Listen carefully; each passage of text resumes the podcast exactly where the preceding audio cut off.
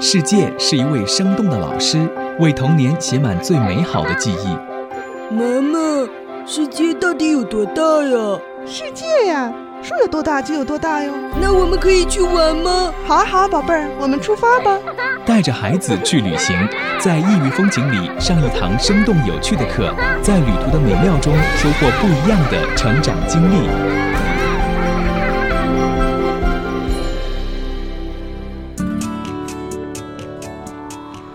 带着孩子去旅行，大家好，我是子聪，欢迎你收听今天的节目。我们在这一期节目当中依然请来的是小慧，小慧你好。呃，你好，大家好。还有来自于蓝爸爸去旅行的于飞，大家好，我是于飞。和我的同事彩虹，大家好，我是彩虹。其实我们在之前节目当中也聊到，就是对于孩子来说，好像在不同的年龄段有一个敏感期，他可能会对什么样的事情感兴趣。那比如说，对孩子来说，如果是他绘画敏感期的话，就应该在绘画敏感期的时候带他多去接触一下大自然，多去绘画，是不是？小慧老师是从几岁的时候开始发现孩子这个绘画敏感期到了？一岁半。那么小啊，他当时是做什么让你觉得他喜欢画画呢？对，因为他呃，他一岁半的时候，我就开始给他笔，给他纸，让他自己在纸上去涂鸦。我给他买了颜料。就是那种大纸，让他蘸着颜料去在画纸上去去随便去画。他就不像，比如说有的孩子他不喜欢，他就拿着这个颜料画笔就自己画起来了哈。对他，他喜欢，他喜欢弄这些。嗯，哎，像你的孩子呢？彩虹应该也差不多一岁多吧，他就比较喜欢。我给我当时是给他买了一个，就是类似于那种磁力的画板，然后他就会拿着笔，然后来画各种的嗯线条，然后。但他那个时候因为语言表达还不是很好，所以他就只只是在自己闷头画。那么到现在的时候，他自己画完之后，我会问他：“哎，你画这是什么呀？”他就会跟我讲：“这个是蝴蝶，那个是这个毛毛虫，那个是树。”然后。通过他画这个东西，然后根据他讲述的，我自己也去想象。有时候觉得，哎，真的还是能够抓住它里边一些的特点。如果你拿给别人看的话，不知道画的是什么，但这正好就是孩子他自己的想象力哈。对，他对于事情的认识。对，而且我觉得这个其实对家长的那个想象力也是一种这个挑战，然后也能够开发自己的想象力。通过他讲解这些东西，然后你自己也去发挥想象，你觉得，哎，这东西确实是这样的。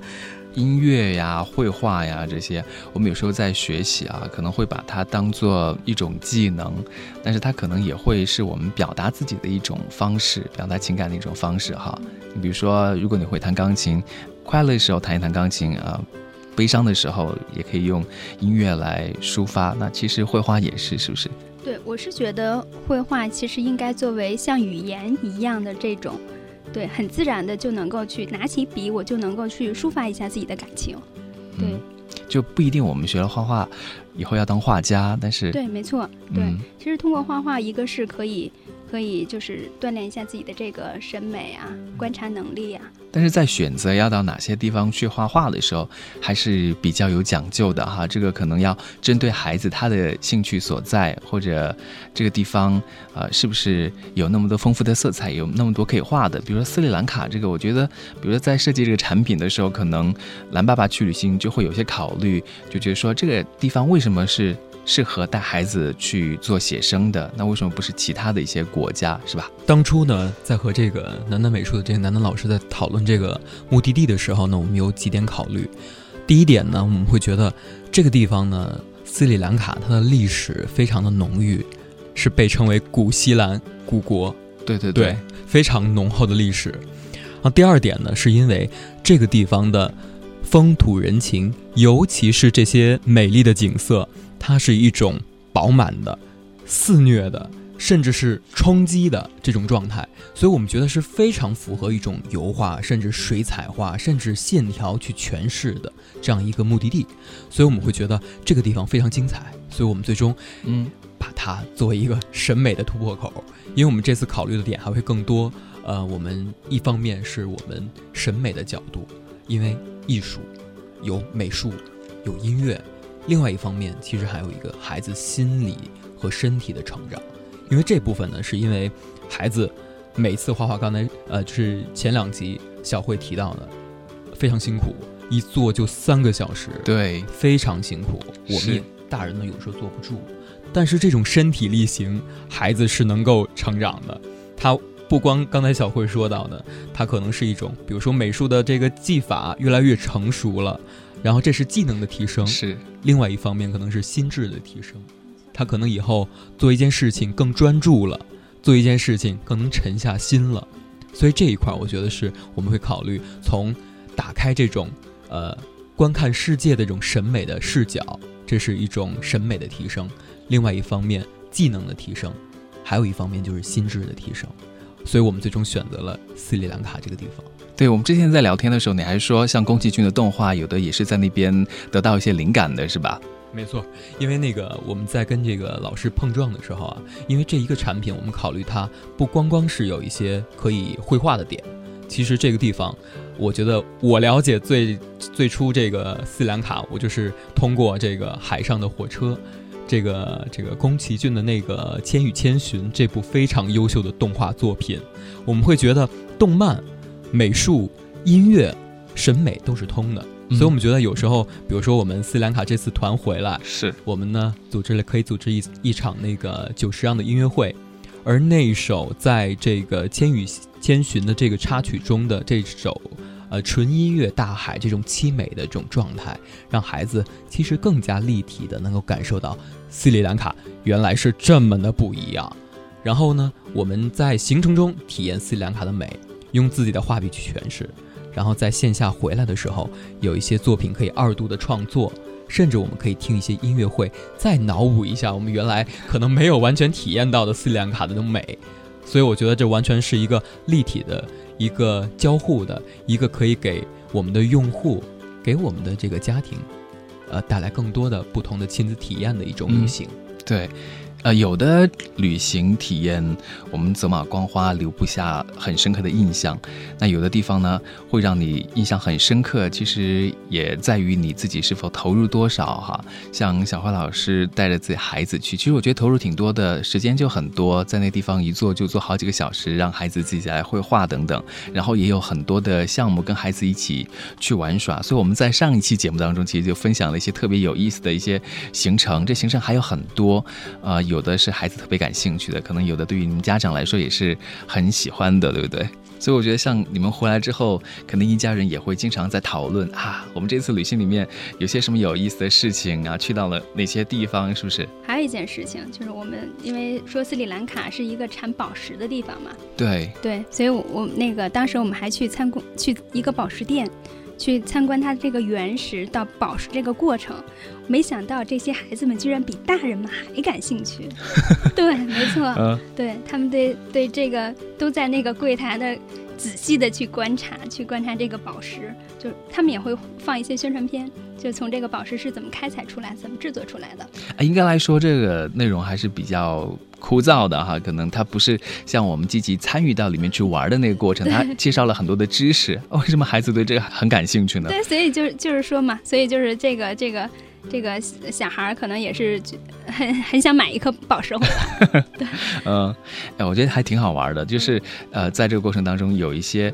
我觉得出其不意的一些地方，对不对？比如说你在跟孩子互动的时候，或者还有很多其他的一些行程里面的这种安排，还有没有哪些就是对于你来说是印象特别深刻，或者带着孩子去的时候，给孩子印象很深刻，让他呃很难忘的呢？在去高跷钓鱼，就是在去海边的时候，就是去看见了这个高跷钓鱼这个这样一个场景。呃，但是留的时间很短，大概也就是一个小时，嗯，就就是把这个场景画下来了。然后到酒店再去补颜色，就去做后期的这个制作。然后在这个经过这个海边的时候，我们到了一个古堡，但是也是停留的时间特别短，但是那个地方特别美。我们在那儿看到了这个夕阳，对，就是在落下去那一刻，我们看到了。那景色很赞哈，对，然后很回来之后，孩子们都把这个场景画下来了，嗯，对，拍了很多照片嘛，然后他们回来在在教室里把按照这个照片把当 把这个场景再还原一下，用这个自己的这个画笔再给。表现出来哦，所以一幅画的创作不是说完全就在那地方完成了，有的是会回来之后再继续完成的。对，没错，啊，对，因为当时留那个那个时间会很赶。嗯，而且很有意思，我看到你带过来的这些作品，就是可儿画的这些作品哈，有的是叫做什么抠画吗？还是呃线条线条，有的是水水彩，还有的是刮画。哦，叫刮画对，刮画，哦，所以那个就是老师特别的设计嘛，就让孩子通过这些不同的方式来呃掌握不同的这个绘画的技巧。呃对，这就是他们那个创作作品的时候不同的方式。嗯，嗯其实我看到有一幅刮画还挺好的，就是呃它好像是那种像是呃雕刻一样的，或者叫做什么我们以前那种呃刻木板画什么的。嗯嗯，木雕类似于那种是吧？对，所以在这一趟旅行过程里面哈，就是因为孩子画了非常非常多的画，其实他自己画过的，是不是就会印象更加的深刻？嗯，没错没错，对他去过这个地方，再用画笔表现出来，对于他来讲肯定。对，印象会最深刻的。像你们自己呃，就是去英总共有十天，是从一月十九号开始，对吧？对，一月十九号到到二十九号，十天的时间是这十天的时间，每天都有安排绘画，还是有一些时间是完完全全呃留出来呃，你们跟孩子在一起就互动的，或者去玩的，纯玩的？对，我记得好像只有一天没有安排画画，基本上就是每天都会安排。嗯，对，我记得好像在之前你们也做过一次旅行，是到日本去的，其实也是带孩子去的。对但是那个旅行的过程跟这一趟的斯里兰卡就非常的不一样，是吧不？一样。那次是我第一次带着呃孩子去出国去日本，大概是几岁的时候，可儿应该是六岁，？OK，六岁，对，嗯也是我自己。然后另呃约了一个另外一个妈妈自己带着孩子，可以说吗？在携程上随便报了一个这个哦去日本的这个旅行团，就是不是针对孩子的，就是常规的这个旅行团。所以当时也是没有经验嘛，所以就是觉得这个这一趟下来我，我我觉得很累，因为不是针对孩子而定制的，基本真的是在赶赶路程。另外就是最主要的就是对于孩子来讲，我似乎没留下什么有有意义的事儿。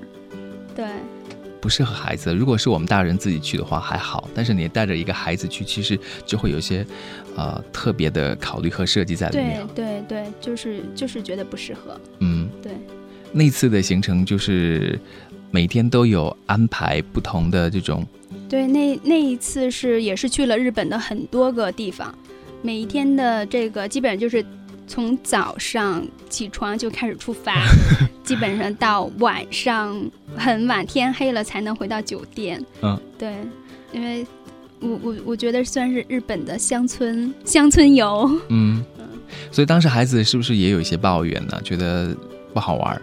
嗯，那倒没有。嗯，对，我觉得小孩的适应能力还是比大人要强的。最主要就是我们还我们是约了另外一个家庭，就是他有一个小伙伴儿。嗯，对，所以就是就是好朋友只要在一起，在哪里都行。对，对，但是对于你自己来说，你就觉得说，主要就是说可能就是这个这个旅行的这个意义似乎少了点什么。嗯，嗯，那斯里兰卡这一次你给他打多少分呢？斯里兰卡我觉得可以打八十分。以上，对，八十分以上吧。对，因为我觉得还是这个这个线路在这个整个的过程中还是有优化的空间的。嗯对，比如说，比如说这个在这个呃，因为也是安排了导游来介绍当地的一些历史文化、对，人文这方面，但是我觉得如果是安排一个可以用用孩子能够用孩子的语言去去从孩子的这个视角去介绍当地的一些人文历史，我觉得会更好。所以什么叫孩子的视角呢？就是孩子他对什么样的东西是比较感兴趣的呢？嗯，比如说，比如说我们去佛牙寺，嗯，对，如果是你你是讲这个佛牙寺里边这个佛牙，可能孩子是不感兴趣的。如果是你你在这里边讲一个故事，因为佛牙寺里面有一个大象的一个标本馆，那个大象就是呃是在。那个国家就是地位很很很高贵的，因为是国王起的嘛，他也是活了很多年。然后在那个标本馆里，真的是看到那个大象的那个那那个那那个样子。但如果是给他讲这个大象的这个故事，我觉得可能孩子们会更感兴趣。对，对，但是可能没有讲，因为我们大人去参观和孩子的这个参观时间是错开的。孩子们画画的时候，大人们去参观了。对，画完之后，老师们再带着孩子再又去参观了一次，因为需要需要这个买门票再进去，就是是一个是一个一个寺庙里。对，比如说，呃，宇飞，像我们在跟孩子讲故事的时候，比如说彩虹在跟孩子讲故事的时候，有很多的一些信息、数字啊，这些他可能都是没办法接受的，或者也不感兴趣的。但是如果是一个故事，很生动的、有情节的，能够给他一些感性认识的，所以他就可以更好的去记住，然后对这个就更感冒了。没错，呃，因为我觉得那个子聪刚才说一个特别专业的呀，这就是现在非常流行的互联网的这种呃场景。也就是 IP，而且还有就是刚才您提到的，就是我们有一些呃，我们的一些就是想传递给孩子的东西，通过故事的形式传递给他。嗯，其实我们比如说很多的产品设计的时候，都会把这个场景给孩子烘托出来。比如说小朋友们，我们现在是呃这次的探险号宇宙飞船就要起飞了，就之类的，可能这一个简单的一个语言就把孩子带起来了，他可能会觉得哦。我现在就在宇宙飞船中，其实就是一个博物馆，就大概是这样一个情况。那比如说一个故事，刚才小辉也提到了，可能我们编一个这个，可能依据当地的历史、风土人情，加一些我们的一些语言描述，甚至蹲下来这个姿态，我觉得特别重要。因为孩子的视角和大人是不一样的，你蹲下来娓娓道来讲一个故事，孩子肯定拍手叫好。我觉得这一点，我们就是做了这么多孩子的这个产品，我们会觉得，从他的角度出发，考虑问题，孩子才能真正的受益。嗯，因为呃，彩虹他的工位就在我旁边嘛，有的时候宝贝儿打电话过来时候，说话感觉就完全不一样了。跟孩子在沟通的时候，是不是你也有自己的一些心得？嗯，对，和孩子沟通的时候，可能我觉得家长都这样吧，就可能自己不自觉的啊就会把声音就变得哎，有点像孩子的那种感觉啊，然后跟他很温柔的，然后来交流，然后有时候会问他，哎，你今天做了什么？然后有什么开心的事情可以和妈妈来分享？然后呢，就不会说像可能和大人交流的时候那种状态，就完全融入到孩子的世界里边去，然后听他来讲他的故事，然后呢，你再去和他做特别亲密的。交流，这样的话呢，孩子也愿意跟你去分享他的一些故事，嗯，而且我跟觉得刚才那个就于飞说那个，就是家长蹲下来和孩子来交流，这个就是特特别好，因为孩子，嗯，平时的时候呢，因为他都是对大人是仰视的那那就是那种状态，然后呢，他老觉得你是高高在上的，就当你蹲下来和他交流的时候，他会觉得，哎，其实你们是是一样的，是在同一个世界里边的，是平等的。对，我觉得刚才彩虹说到的，就是自己的一个心得体会。那这次出去旅行，当然孩子他们之间是玩的特别开心的。我觉得妈妈也不会闲下来，因为只要是家长在一起，就会互相的交流。你家的孩子怎么样？我家的孩子怎么样？那互相会有一些这观点的碰撞，或者互相也会学习到很多东西。所以对于你们来说，也是一个成长和学习的机会，对不对？所以在这次旅行过程中，就遇到一个妈妈，嗯嗯嗯，她带着两个宝宝去的。对，其中有有一个有一个孩子呢，跟他的妹妹相差相差也就一岁一岁，对一岁多，对，嗯，所以就是他一个，呃，他还带着带着他的妈妈，但是他的妈妈身体也不好，就是姥姥也跟着一起去的，所以就就是我我就很佩服这一个妈妈带两个孩子，他那个妹妹也是很小，对，都是一个五岁，一个一个七岁，一个六岁，大概是，对，然后那个这个他每天会把。早早的就会上床，就安排的还是很很有条有条不紊的，就很很规律的。因为因为我们每还是每天就是在赶行程嘛，从一个酒店可能只有两晚是有有两个酒店是住了两晚，基本上就是一天换一个酒店。那真的挺辛苦，挺辛苦的，对，要拖那么多的东西、行李什么的。对，所以在跟那个妈妈交流的这个过程中，她就是说，就我说我就发现好像就是，呃。比如说，他会带着孩子去滑雪呀，会会带着孩子去做各种探险呀。就是他说没有去上正经的那种培训班、学习班，但经常会去带着两个孩子一起去出去。就是这个这个妈妈的这个经历还是还是很让人佩服的。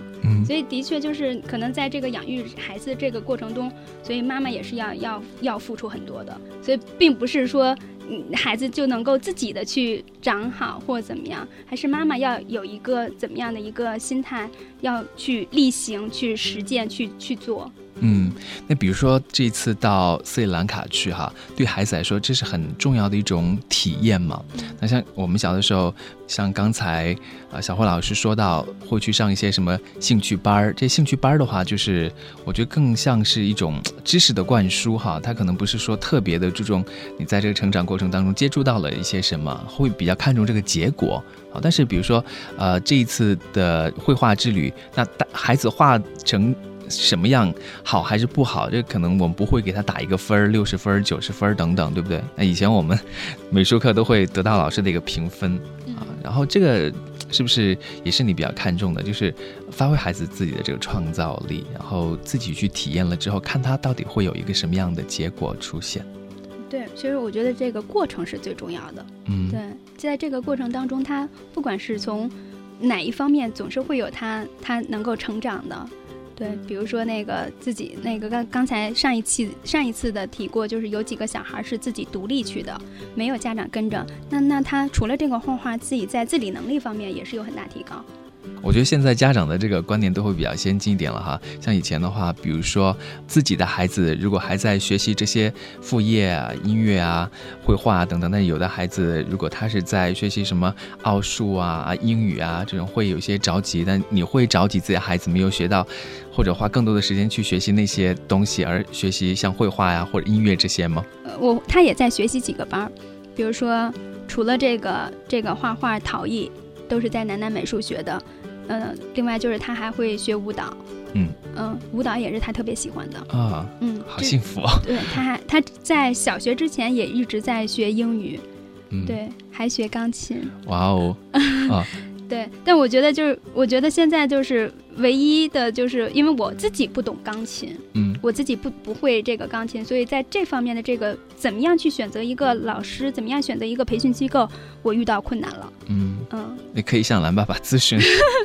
哎，对，没错，这个蓝爸爸给我一些专业的指导，对，嗯可以可以给我们推荐一些这个在钢琴造诣方面的一些老师。像孩子他自己都很感兴趣，是吧？你们学习那么多绘画呀，还有呃，你说舞蹈啊、钢琴，还有陶艺，对，陶艺是他最喜欢的。啊，对，然后他之前问过我，我能不画画直接做陶艺吗？我说不能，嗯因为你在做陶艺的这个过程当中，你需要在陶艺上画画画图案的，嗯所以画画是基础。啊，对，哎，你看这个孩子他自己。如果特别愿意去学习一样东西的时候，对家长也很省心，你不用逼着他，而且他可以在那个里面找到快乐。我觉得这是很重要的一件事情哈。对对对，对他每次那个，因为陶艺，我觉得可能很多小孩都会喜欢，因为就是玩泥，嗯，但是也有小孩不喜欢，他觉得很脏。嗯对，很很，因为我我们之前邀请过他们班的一个小朋友，也是他的一个好朋友，去体验过画画和陶艺这两节课。是，然后结束完之后，那个小朋友跟他妈妈说：“我下次不想去了，太脏了。嗯，呃，这个就要看家长怎么样”去引导。引导他，对不对？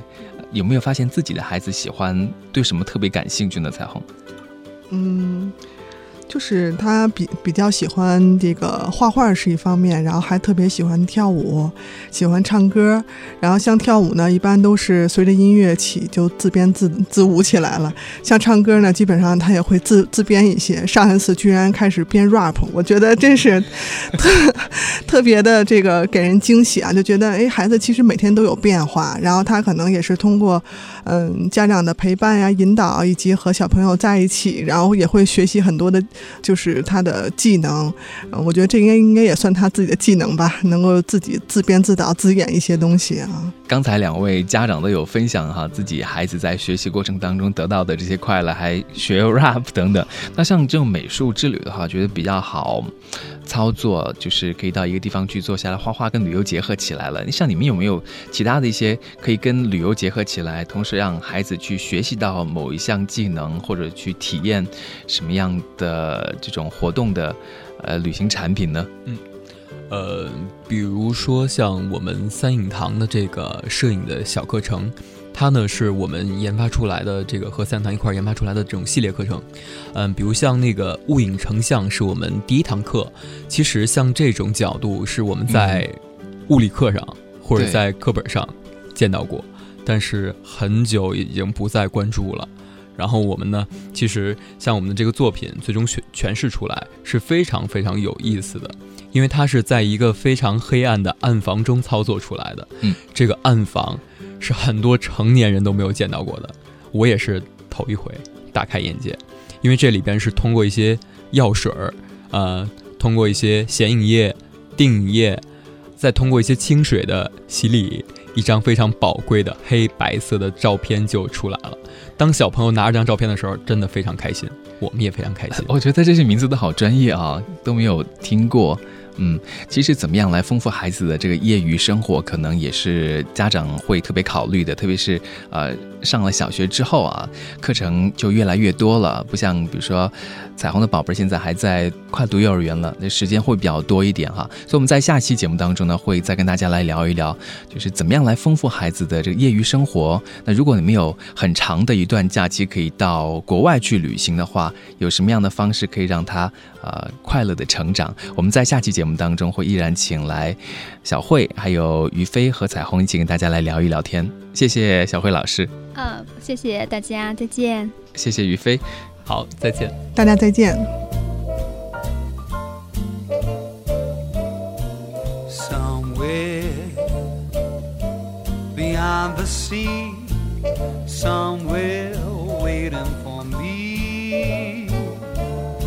My lover stands on golden sands and watches the ships that go sailing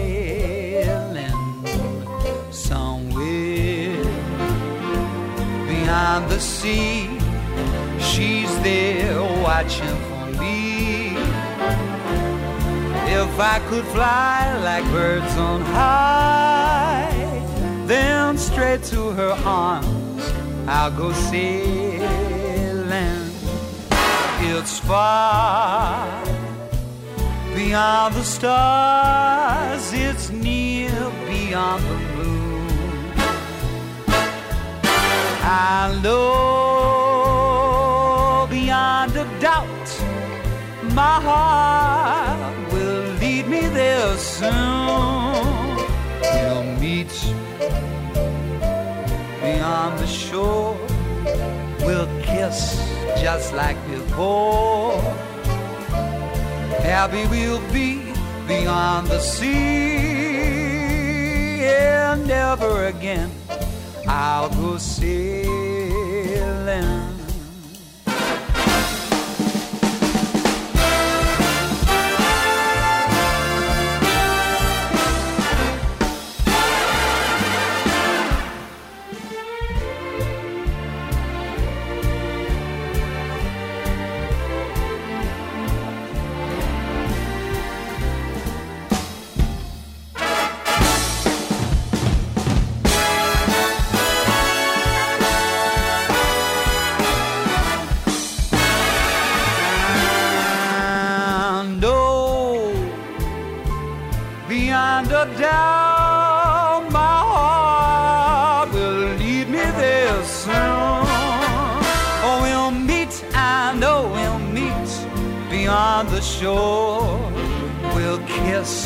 Just as before.